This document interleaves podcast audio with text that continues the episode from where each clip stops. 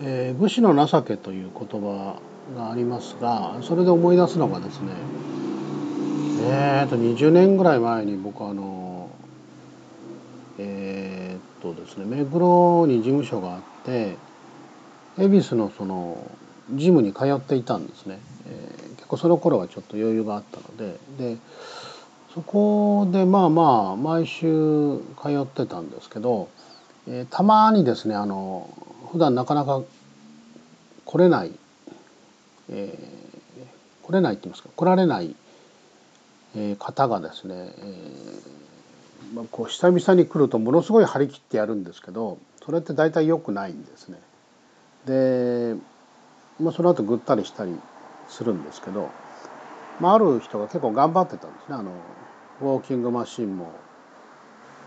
あのサウナも。でえー、そこはサウナがこう併設されたシャワールームがあるんですけどもそこの流しにですねその人が伸びちゃってるのを見たんですね。その伸びちゃってるっていうかまあ前あのなんか動けなくなったんでしょうね、まあ、全裸で、えー、全裸で伸びてるんですよ。大丈夫かなってみんなこう見ててこうね、まあ、どうしようもできないんでそのインストラクターの人を呼びに行ったんですね、まあ、女性なんですけど。インストラクターの人が水とタオルかなんかを持って、えー、まあ「すいません」とか言ってその、えー、男性用のそのシャワールームに入ってきたんですけどもでその、まあ、伸びてる男性はいくつぐらいだろう？40ぐらいだと思うんですけどねまあもちろん全裸なので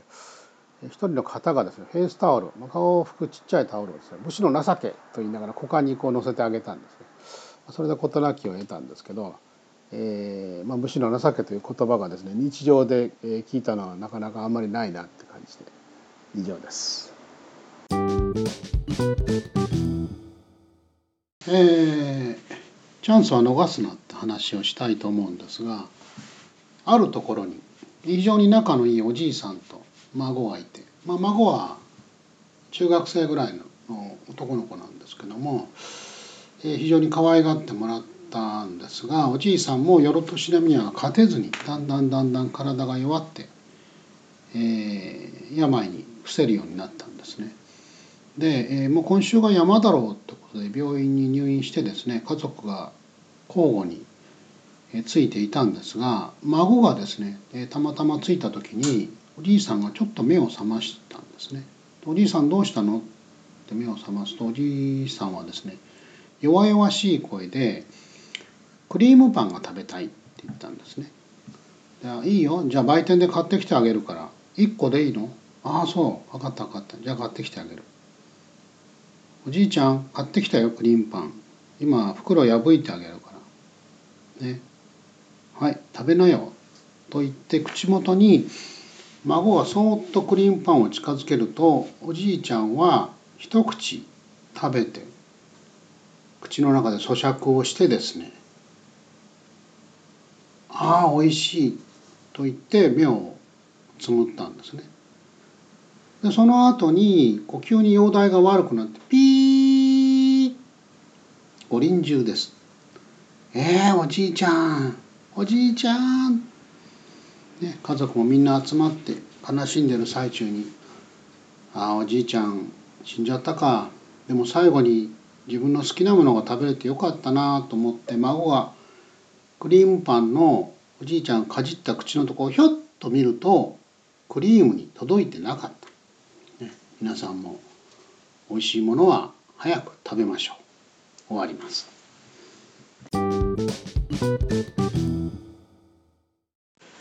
えー、卒業おめでとうございます。先日ですねあの AKB48 が美術部を作って、えー、秋葉原でなんか展覧会をやったらしいんですね僕はちょっと知らなかったんですけどその、えー、美術部をですねその指導した方のお話をちょっと聞いたことがあるんですね。まあえー、京都造形大学の教授の方なんですけどもでその方がその言ってたのがですねその秋元康さんは多分初めてその方お会いしてそのいろいろこう会議の時にですねこういうことはできますかでできるできないって話をずっと会議の時にしてたらしいんですけど、まあ、多分1ヶ月で彫刻できますかとかそういうことだと思うんですがその時にこれはこれはできますけどこれこれはできないって話をするとじゃあこういうのはいかがですか？でそれもできません。じゃあこれはどうですか？ってこれ絶対ねそのそこで止まらないらしいんですね。あのじゃあこうしようこうしようって。次から次にアイデアが出てくるってことを言ってました。やっぱり大したもんだなってことを言ってたんですけどもそのでその方の言葉で僕は印象に残ってるのは人間には2種類いる。何かが起きた時に愚痴ばっかりこぼす人と